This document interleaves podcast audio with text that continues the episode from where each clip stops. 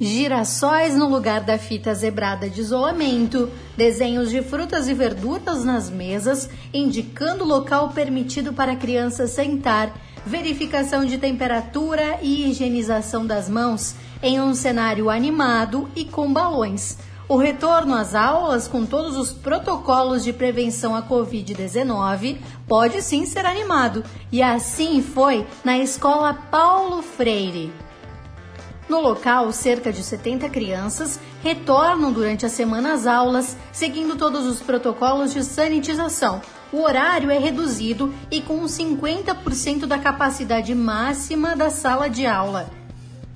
A diretora da escola, Ediana Simadon, nos fala um pouquinho sobre esse retorno está bem tranquilo. Tivemos uma boa adesão das, dos pais, das famílias. Voltamos com uma capacidade né, grande de crianças, respeitando 50%. E está bem gostoso. Estamos focando bem no acolhimento das crianças e das famílias. E a gente está se divertindo tanto quanto eles. Durante a semana, cerca de 2.800 crianças devem retornar às aulas nas 21 escolas do município.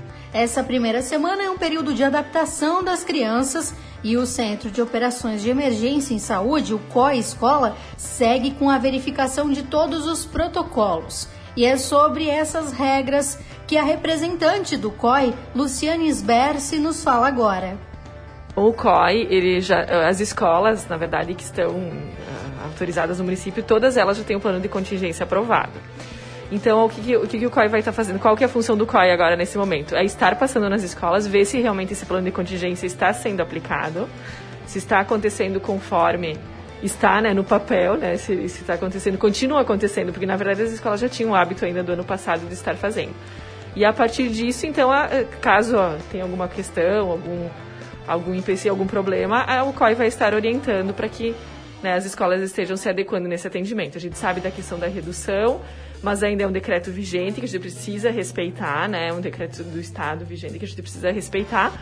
E a gente vai estar organizando, enfim, e vendo junto com todo o COI, com toda a equipe do COI, se realmente está sendo respeitado toda essa questão do distanciamento, questão da higienização, do cuidado das crianças, dos funcionários, todos os EPIs, tudo isso. Os regramentos observam o transporte escolar, os refeitórios, sala de aula, com distanciamento mínimo entre os alunos.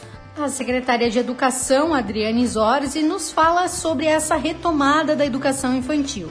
Bom, o, o retorno está tranquilo, o retorno das escolas é que os pais uh, estão retornando aos poucos, uh, um número superior ao que era imaginado, mas bem tranquilo, uh, todos os pais estão colaborando com os 50% das crianças que devem estar nos espaços.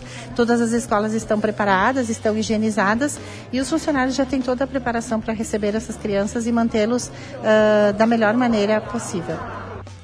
Acesse todas as informações da Prefeitura de Bento Gonçalves no www.bentogonçalves.rs.gov.br ou nas redes sociais no arroba Prefeitura Bento.